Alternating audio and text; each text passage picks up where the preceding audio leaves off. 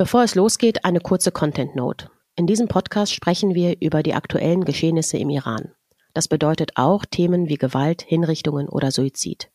Bitte passt beim Hören auf euch auf.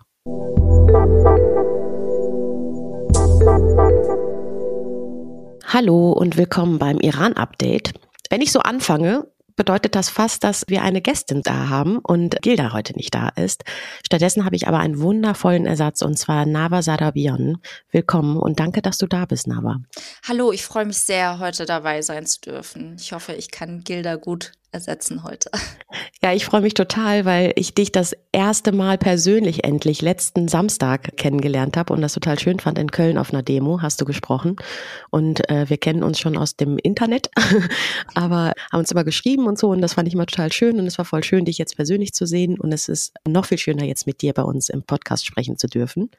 Vielen Dank, dass du da bist und dir die Zeit für mich nimmst. Danke, danke für die Einladung und dass ihr diesen Podcast auch überhaupt macht und äh, ja, sehr wertvoll, danke. Danke dir.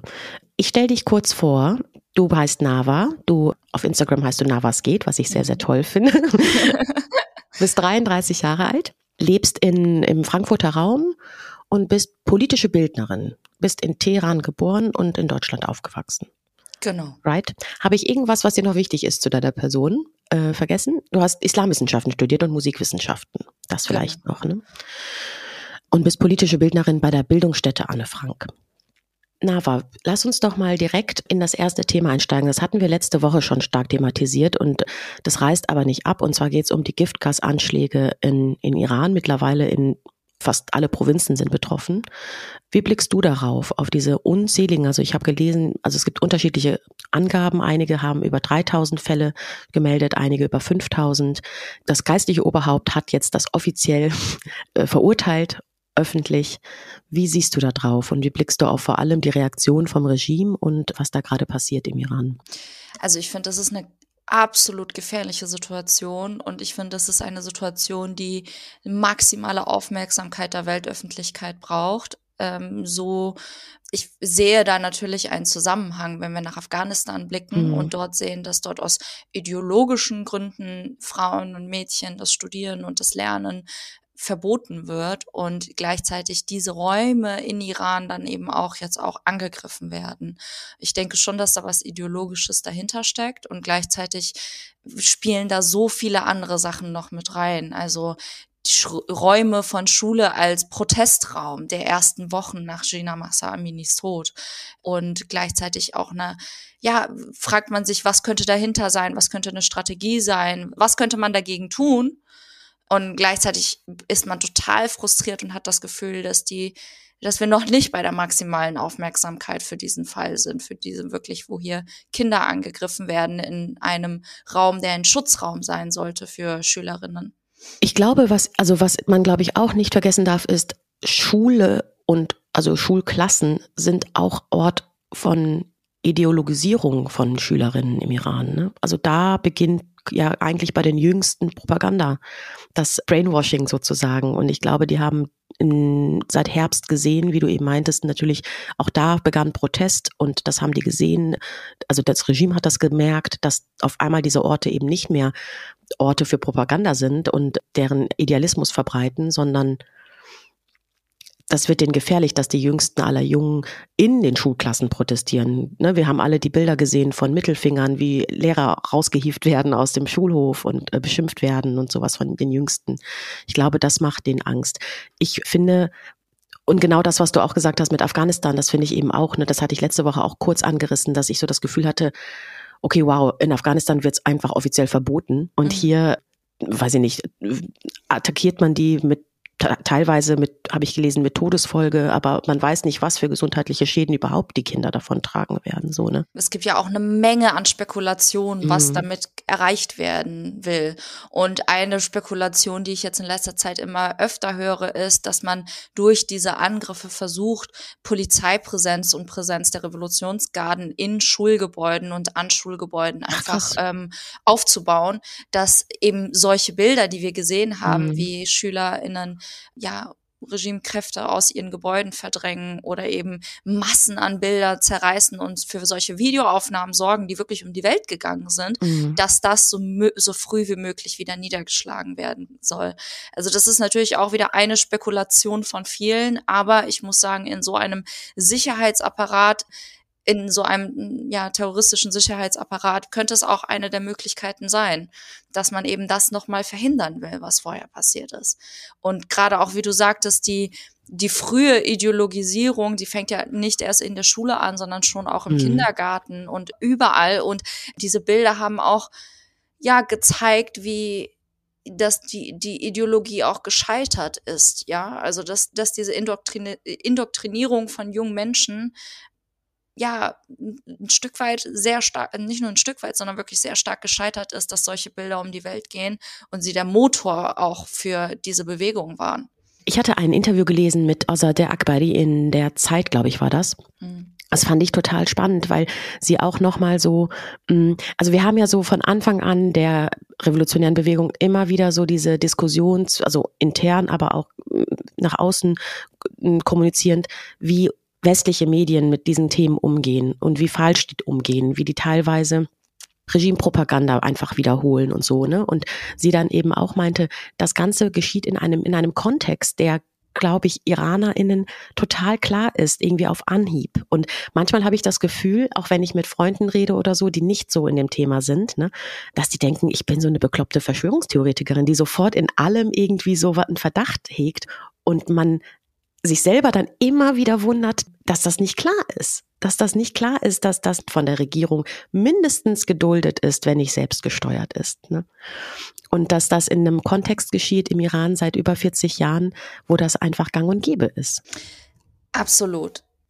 Schau mal, es ist so ein bisschen so wie, als würde man in einer Parallelrealität mhm. leben. Und das liegt einfach auch daran, dass es kein Bewusstsein oder ein sehr, bis in den letzten Monaten wirklich kaum ein Bewusstsein darüber gab, was, wie funktioniert dieses System überhaupt? Hm. Was steckt überhaupt dahinter?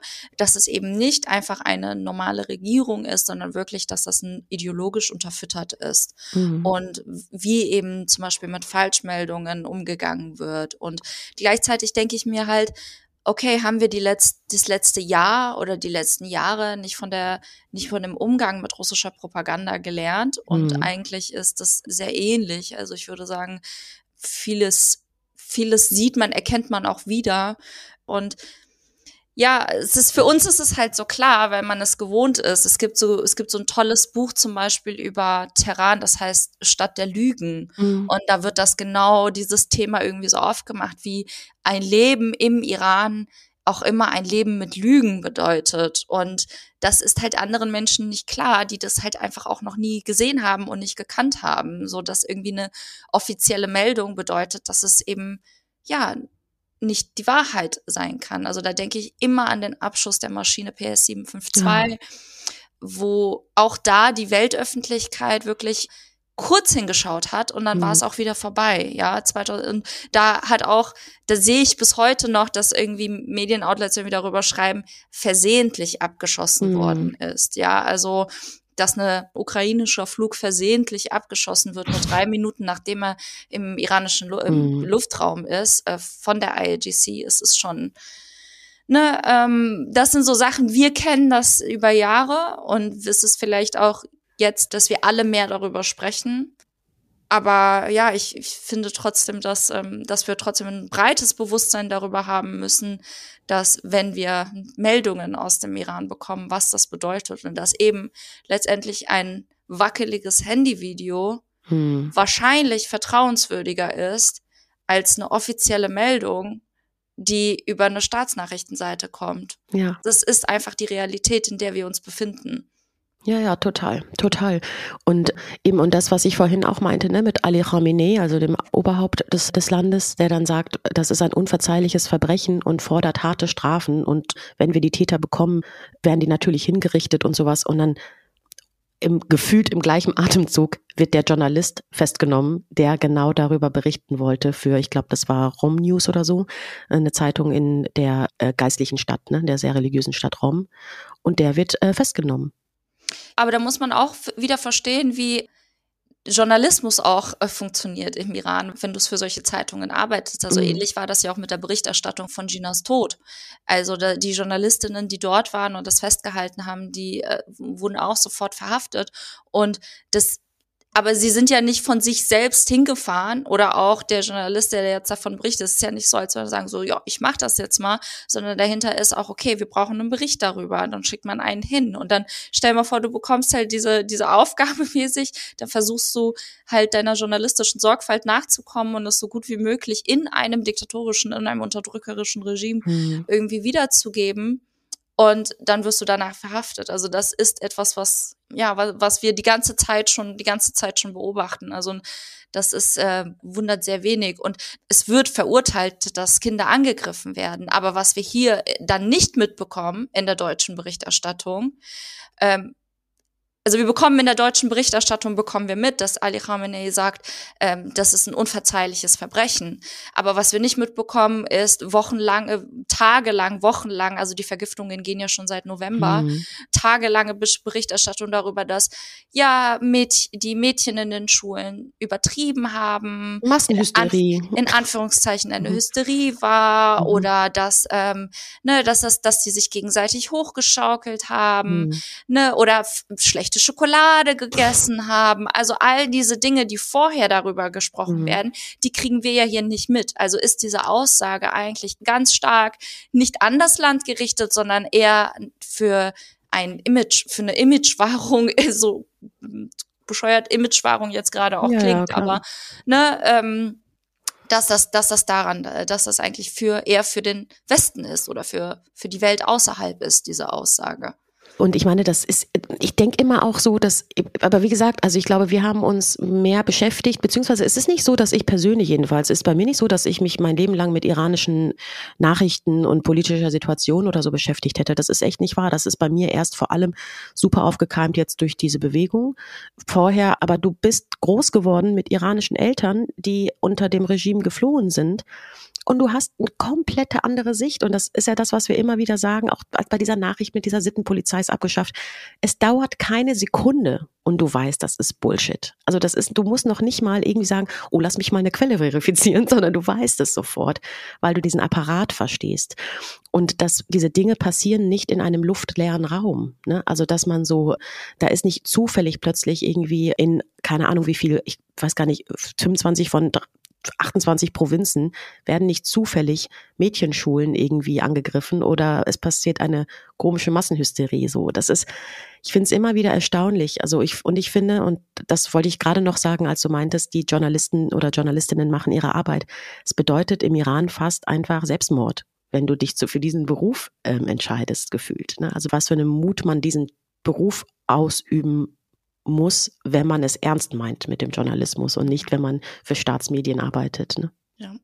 Okay, Nava, ich würde gerne noch ein kurzes Update geben zu Jamshid Sharmat. Über den hatten Gilda und ich vorletzte Woche, glaube ich, gesprochen.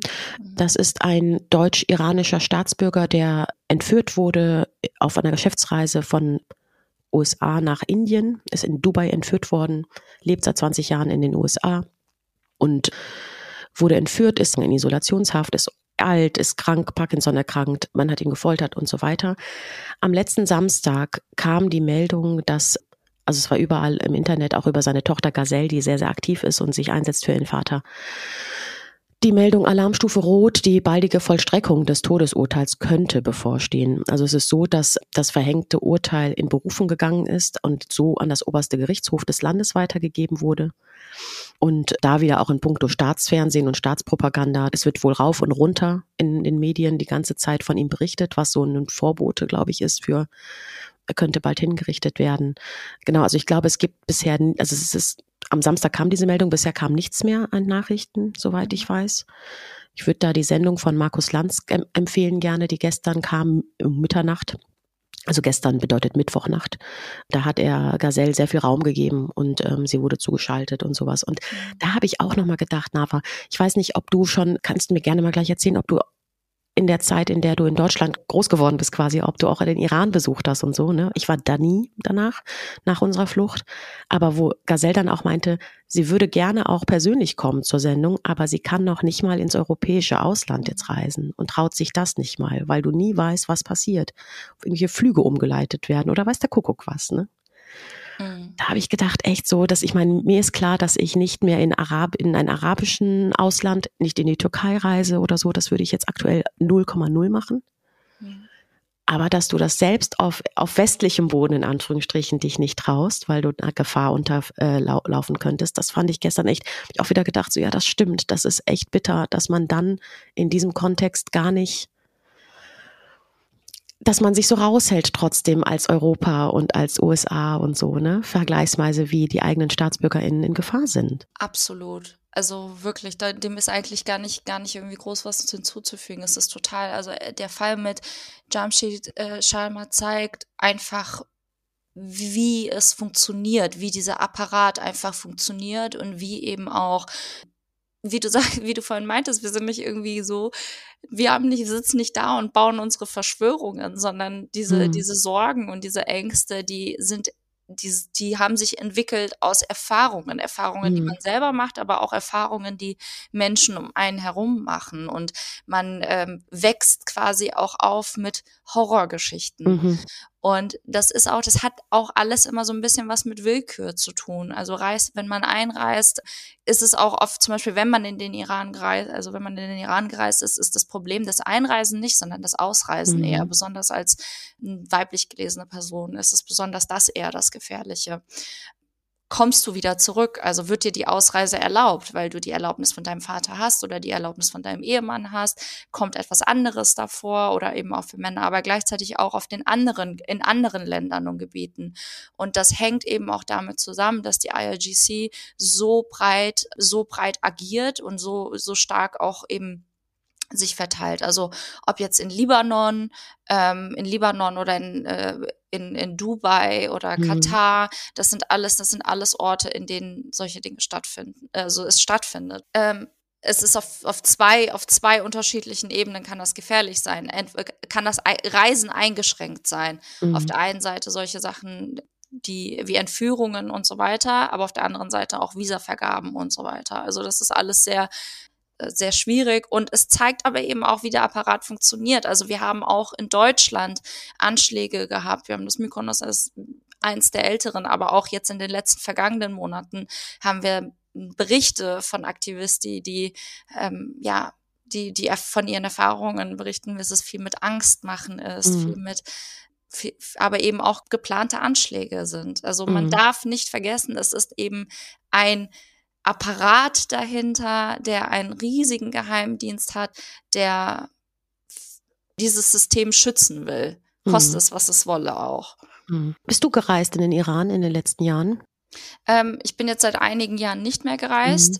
Ich habe was für mich natürlich auch sehr schmerzlich ist. Ich hab, ähm, bin noch bis zu meinem Studium bin ich noch gereist, danach mhm. nicht mehr, ähm, weil ich angefangen habe in der Islamismusprävention zu arbeiten und zu Propagandamaterial des sogenannten Islamischen Staats gearbeitet habe, was eigentlich ja quasi so der in Anführungszeichen der Feind der Islamischen Republik ist, mhm. aber auch eben durch meine berufliche Laufbahn wurde das einfach für mich ja ich habe mich dann halt einfach auch nicht mehr, nicht mehr mhm. getraut. Und jetzt bin ich an so einem Punkt, an dem ich sage, wir werden wieder zurückreisen. Ähm, die Frage ist nur wann. Mhm. Es wird sich eine Lösung finden, da bin ich mir sicher. Es geht um Durchhalten jetzt gerade. Und wenn man, und ich finde, das ist ein kleines, wie soll ich sagen, es ist ein, klein, ein kleiner Einsatz dafür, wenn man sich anschaut, was andere Menschen gerade, also wenn man an Nahi Tarawi denkt, wenn man an Jamshid Sharma denkt, wenn man an Oliver van der Kassel denkt, also wenn man ähm, an all diese ganzen Menschen denkt, denkt man so, okay, es ist nur ein kleiner Preis, den ich gerade dafür zahle, dafür, dass wir alle irgendwann wieder zurück können. Total, total. Ich, ich bin ja nie da eingereist und habe eigentlich, also eher aus zwei Gründen. Einmal hatte ich einfach wirklich Angst, weil ich nicht wusste, was passiert, auch wenn ich vorher gar nicht so laut und aktiv war. Und auf der anderen Seite dachte ich mir auch immer, ach, was soll ich Urlaub machen in einem Land, wo Menschen getötet werden und hingerichtet und eine Diktatur? Also das habe ich, glaube ich, nie so übers Herz gebracht. Ne? Aber äh, also vorrangig war es tatsächlich eher, weil ich dachte, man weiß überhaupt nicht, was dir blüht. Ob, ob du politisch bist oder nicht politisch bist. Wenn dir die mhm. Nase nicht gefällt, dem deine Nase nicht gefällt, gefällt dem deine Nase nicht oder du wird irgendeinen Grund finden. Und dann hat man selbst schon so ein leicht aufmüpfiges Gemüt. Wer weiß, ob man dann da irgendwie äh, in Probleme gerät. So, ne? Es ist sehr willkürlich. Ja. Was ich gerade beobachte, was sehr spannend ist, ähm, ist eine Masse an Videos von Reise, von, von Reisebloggern, Oh, ja. ReisebloggerInnen auf TikTok, ja. besonders halt wirklich englischsprachig, also ja. weiße ReisebloggerInnen. Und ich frage mich halt da natürlich auch, warum ausgerechnet jetzt? Mhm. Also was ist jetzt gerade der Grund, warum? Also ich versuche dem gerade aktuell so ein bisschen nachzugehen, warum gerade diese Masse an Videos ausgerechnet jetzt auftaucht. Gleichzeitig ist es aber auch eine Situation, die schon lange so ist. Also es ist immer so ein, die Menschen in Iran, die wollen immer aber gleichzeitig auch zeigen, wir sind mehr als das. Ja. Wir sind ja. mehr als das. Wir sind, ähm, du fühlst dich sicher, wenn du in Iran bist, weil die Menschen, um, die um dich herum sind, die geben dir das Gefühl von, von Sicherheit und Wärme und, ne, und mhm. es ist auch ein, ja, ein historischer Ort, an dem man einfach so viel sehen kann, ähm, und so wirklich einfach ein, ein Herzensort, für mich natürlich auch besonders, aber es ist halt so, ja, reist man ein. Ich glaube, es ist was anderes, wenn man jetzt einreist und wenn man jetzt solche Videos produziert und dahin reist, als wenn es vor, ich sag mal, jetzt zehn Jahren ist, ja.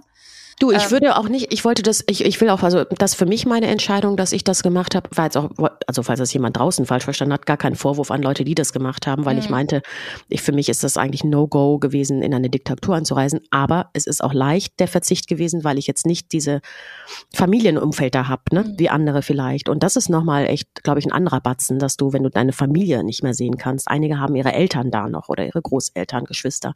Das ist, glaube ich, echt nochmal ein anderer Schnack. Da ist Verzicht natürlich natürlich einfacher, wenn es gar nicht so viel zu verzichten gibt, außer ein schönes Land zu bereisen, das die zufällig die eigenen Wurzeln noch trägt. Ne? Ja. Und, und das, worauf du anspielst mit den äh, TikTokern, ich hatte auch paar Sachen gesehen. Ich weiß, dass wir ja auch uns mal paar zugeschickt hat, aber ich habe auch neulich wieder so auch so einen äh, weißgelesenen Typen gesehen, der da so, ach, guck mal hier die Restaurants und dies und das und so richtig, als wären, hm, also als hätte es die letzten sechs Monate nicht gegeben. Und dann habe ich gedacht, das ist doch echt weird. Und ja, aber guck mal, ich, ich finde, das Ganze ist viel größer, als wir darüber sprechen. Also wenn man das große Ganze sich anschaut, wir sprechen von TikTok, das ist ein, ein chinesischer Dienst. Mhm. Und wenn mhm. man dann nach China schaut, gibt es da auch schon seit, boah, seit mehreren Jahren die Strategie, Influencer, ReiseinfluencerInnen ähm, einzuladen, Videos zu machen, Content zu machen. Und die, die Nähe von Iran zur, zu China ist ja auch, ähm, ja, was, was, was die Technik angeht und der Austausch davon angeht, lässt mich ehrlich gesagt auch darüber wundern und darüber nachdenken, ob das nicht eine ähnliche Strategie ist, die man gerade auch im Iran fährt, um das Land besser anders dastehen zu lassen. Mhm. Ich habe die Kampagne auch zur WM beobachtet.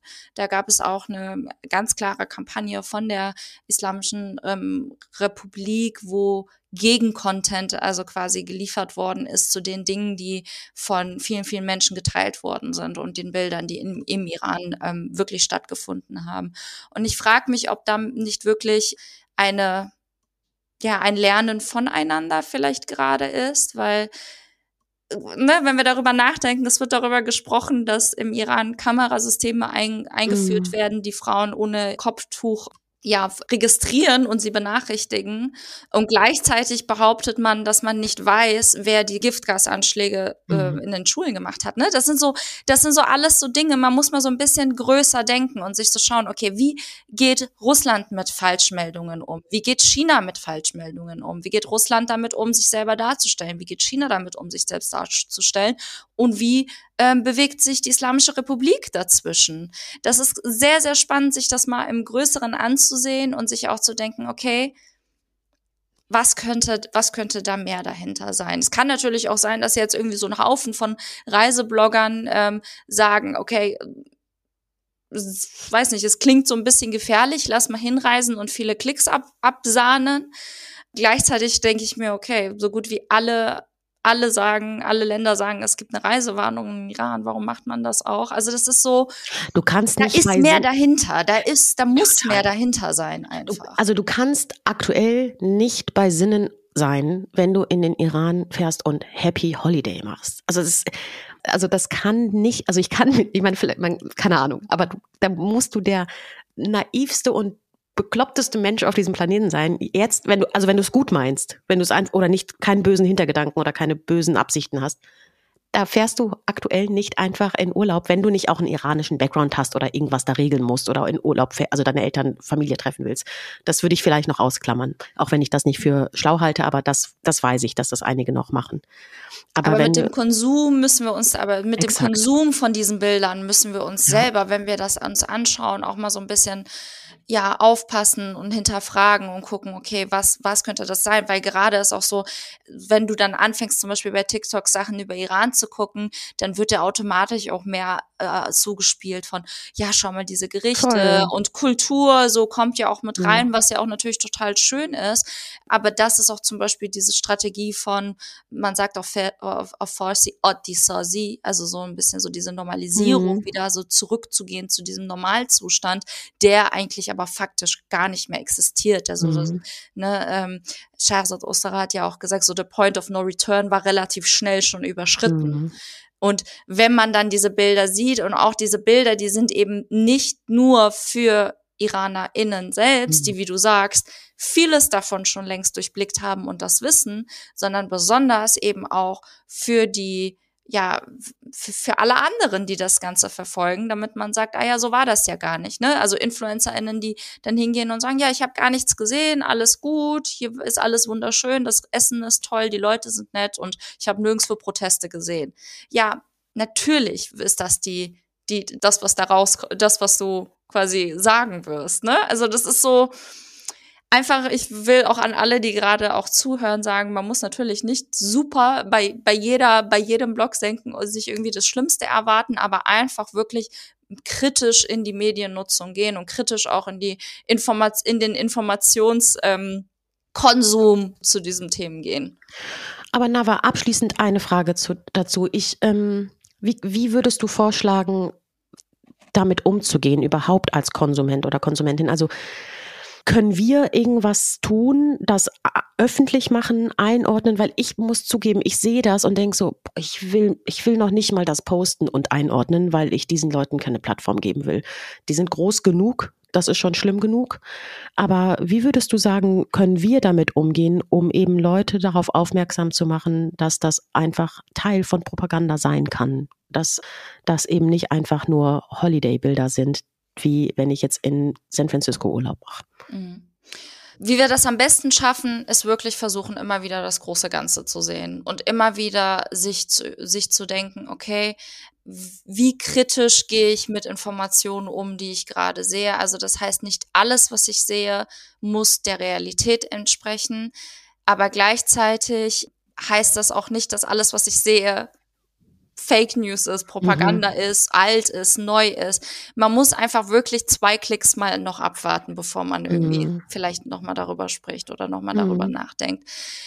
Und ich finde, wir brauchen definitiv eine breitere Aufklärung darüber, wie russische Falschmeldungen und iranische Falschmeldungen sich ähnlich sind und wie die auch gezielt eingesetzt werden, um unser Bild von, von gewissen Regionen und gewissen Konflikten zu verändern. Genauso eben auch ähm, genauso eben auch China. Also all mhm. diese drei, diese drei großen, großen Einflüsse sollten wir einfach immer, immer uns irgendwie im Hinterkopf behalten und eben auch denken, okay, wenn wir dann in Kommentarspalten gehen, manchmal ist es eben auch besser, wirklich zu ignorieren, weil vieles davon auch dafür da ist. Mhm. Vieles dafür da ist, äh, zu, zu diskutieren, eine andere Meinung, äh, die Meinung reinzubringen und ähm, einfach auch mal so ein bisschen ja, vielleicht nochmal zweimal atmen, bevor man, bevor man wirklich retweetet oder liked oder draufklickt oder irgendwie sich in den Sog der Kommentare reinziehen lässt. Ähm, und ja, das geschieht halt aber eben nur, wenn wir wirklich eine breite Aufklärung darüber haben, wie Falschmeldungen funktionieren, wie wir Falschmeldungen erkennen und wir brauchen halt eben auch eine bessere Medienkompetenz. Und ich habe das Gefühl, jüngere Menschen sind da vielleicht äh, noch ein bisschen fitter als wir oder andere. Mhm ähm, also viel in den Austausch gehen und am Ende lieber nochmal fragen und lieber nochmal vielleicht mal in der Gruppe fragen oder jemand zweites drüber gucken lassen, ähm, bevor man wirklich sieht, was passiert. Wir haben so ein paar große Seiten, die sehr vertrauenswürdig sind mit dem Material, die rauskommt, zum Beispiel 1500 Tasvir, die übrigens, was gerade, glaube ich, bei dieser Sendung auch nochmal wichtig ist, gestern und vorgestern dazu aufgerufen haben, dass sich bitte Ärzte, Ärztinnen und ChemikerInnen bei ihnen aus dem Ausland Ach, melden, mhm. die unterstützen, mhm. die dabei unterstützen, herauszufinden, was dort passiert ist, welcher Stoff da benutzt worden ist. Also das ist zum Beispiel eine Seite, die sehr vertrauenswürdig ist.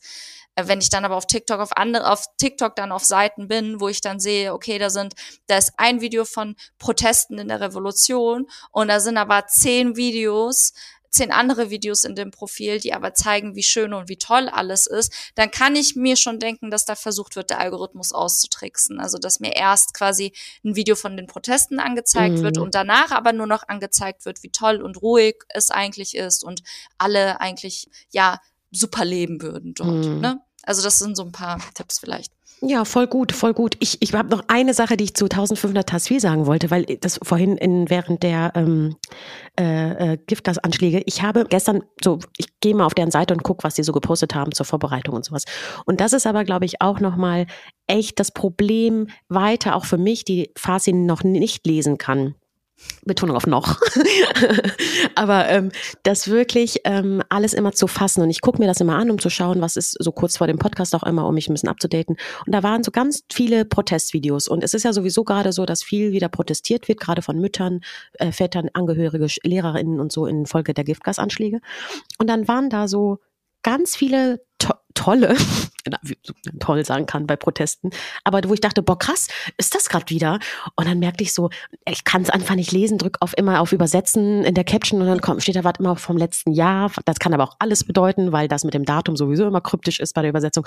Und immer war ich so, nee, ich kenne die Bilder alle. Das ist einfach gar, die machen gerade, grad, glaube ich, einfach zum Weltfrauentag, machen die genau. einfach äh, die ganzen Bilder, die in den letzten Monaten passiert sind.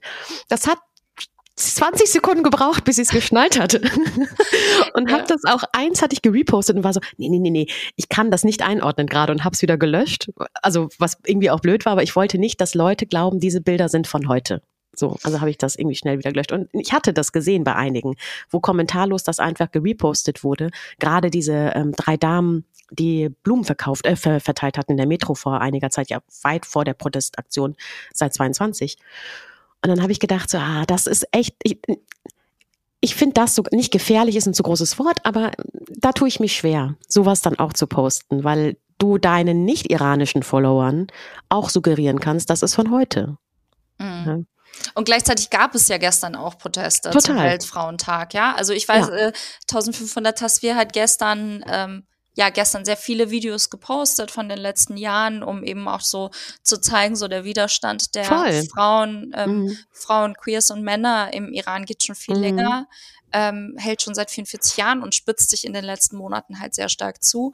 Aber ich glaube dennoch, also es gibt ja eine Seite, die heißt ähm, 1500 Tasvir und ist auf Farsi und es gibt eine andere auf Englisch. die bin ich dann auch gegangen. Und genau, und die auf, ähm, und das ist, und ich glaube aber, die auf Farsi ist doch sehr stark eben auch für Menschen, die Farsi sprechen mhm. und eben das dann quasi nochmal nehmen, so wie wir es in den letzten Monaten mhm. gemacht haben, immer übersetzen und eben für die eigene Followerschaft mhm. nochmal dann in die zugängliche, in die Zusprache dann eben zu machen, mhm. weil das der Account ist, der am, ähm, glaube ich, schnellsten befüllt wird, aktuell mhm. am meisten befüllt wird.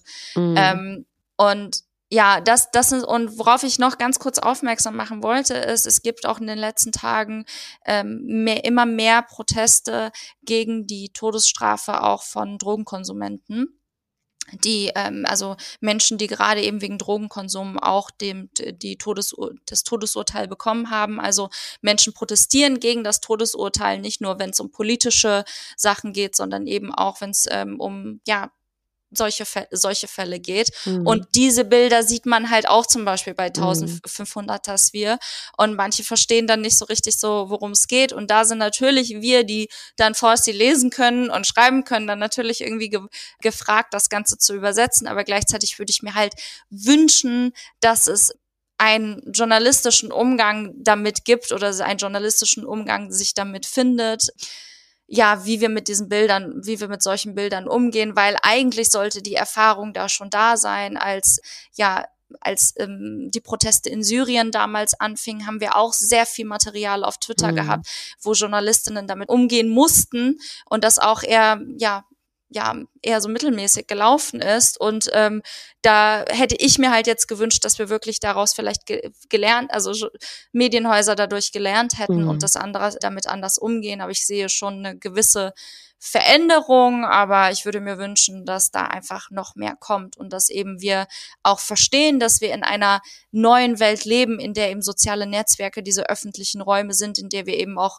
Informationen bekommen, die lebenswichtig sind und dass da damit super viel Verantwortung kommt und dass sich eben die Verantwortung von Journalismus auch nochmal verändert mhm. mit der Nutzung von sozialen Netzwerken und eben auch die Verantwortung von sozialen Netzwerken sich natürlich auch stärker verändert, wenn wir solche Fälle haben, wie eben die Proteste im Iran, die Proteste in, Pakistan, die Proteste in Afghanistan und und und ja, also das ist so, das ist so so ein, ich habe das Gefühl, so ein ja, es ist so eine Frustration bei mir, weil ich denke, wir hätten in den letzten Jahren viel mhm. mehr lernen können, wir hätten jetzt viel besser aufgestellt sein können und ähm, ich hoffe, dass ja, dass wir uns jetzt, aber dass die Medien, deutsche Medienlandschaft sich jetzt wirklich besser aufstellt, um mit solchen ja, mit solchen Meldungen umzugehen und mit solchen Ereignissen besser umzugehen.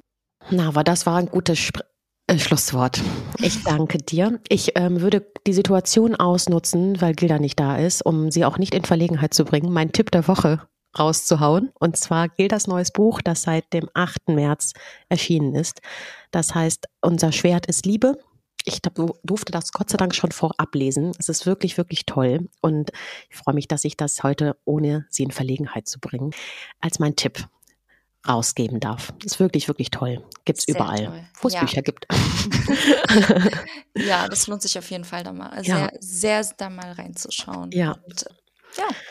Nava, tausend Dank. Vielen Dank, dass du da warst. Ich glaube, man kann noch sehr lange über diese ganze Internetgeschichte reden. Das ist, glaube ich, sehr interessant und man weiß, glaube ich, sehr, sehr wenig darüber, über diese ganzen Algorithmen und alles. Das ist wirklich spannend. Ähm, vielleicht haben wir nochmal Gelegenheit, darüber mal komplett. Für eine Internetfolge. Ja, für eine Internetfolge. das fände ich wirklich spannend.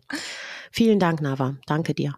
Danke euch und be umide azadi. Für umide azadi. Mach's gut. Schönen Tag. Dir auch. Tschüss. Das Iran-Update ist eine Produktion der 190p. Executive Producers Saha Esler und Oliver Meske. Hosts Gilda Sahebi und Saha Esler. Redaktion und Schnitt Franziska Schill.